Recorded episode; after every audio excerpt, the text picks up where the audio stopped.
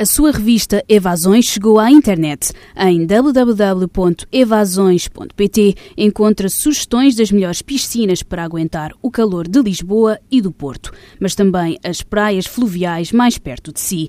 Mostramos-lhe ainda a elite da alta cozinha no Algarve e os cocktails que tem de experimentar antes que o verão acabe. Se não dispensa um bom vinho, o crítico Fernando Melo diz-lhe quais deve provar. Os ingredientes para um verão em grande estão em www.evasões.pt.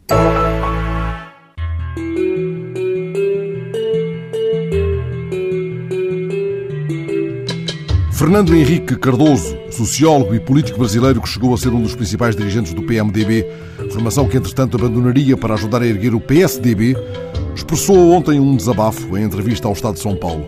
Os partidos, disse Fernando Henrique, transformaram-se em acúmulo de letras. Acúmulo, a palavra usada por Fernando Henrique Cardoso, não é exatamente o mesmo que cúmulo.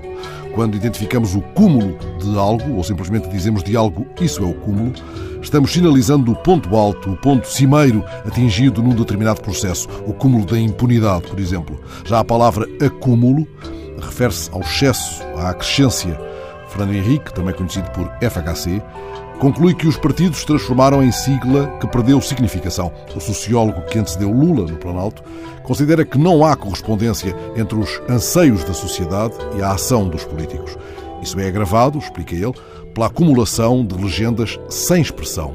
Ora, o Brasil tem atualmente 35 partidos legalizados no Tribunal Superior Eleitoral, desde o PMDB, que a Wikipédia situa no centro do espectro, abraçando um estranho sincretismo político, passando pelo PT, que cobre um leque entre a esquerda e o centro-esquerda, o PSDB, do centro-esquerda ao centro-direita, o PP, que quer dizer Partido Progressista, ainda que reclamando-se de um conservadorismo que casa frequentemente com o populismo, e depois há um rosário de pés, o PDT, o PTB, o PR, o PSB, o PPS, o PSC, o PCdoB, o PRB, o PV, o PSD, o PRP, o PSL, o PMN, o PHS e fica enunciado apenas da lista a metade. Ora, cresce-se por estes dias um bruá em Curitiba, após a gafe de Rafael Greca, o candidato autárquico do ainda agora citado PMN.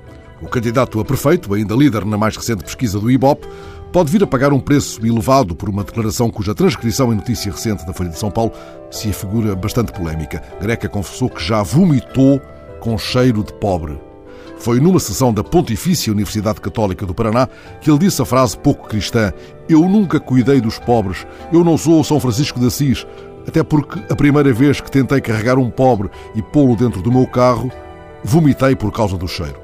Eis como uma frase de uma franqueza brutal pode deitar por terra o que poderia ter sido, ter pretendido ser, a penitência por uma fracassada intenção, considerando o acúmulo da hipocrisia de campanha. Greca pretenderia pôr o pobre dentro do carro para o transportar até onde lhe pudesse dar banho.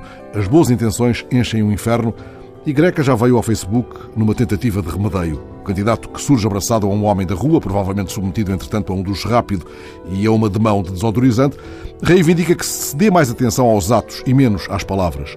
Pelo mau uso destas, embora invocando uma descontextualização, pediu ele perdão, admitindo que não teve a capacidade para explicar com correção política uma disfunção olfativa da caridade. As coisas podem ser postas nestes termos, seguindo, aliás, o fio de pensamento do candidato do PMN à Prefeitura de Curitiba. Ele atribuiu, entretanto, expressamente a gafe à divina providência.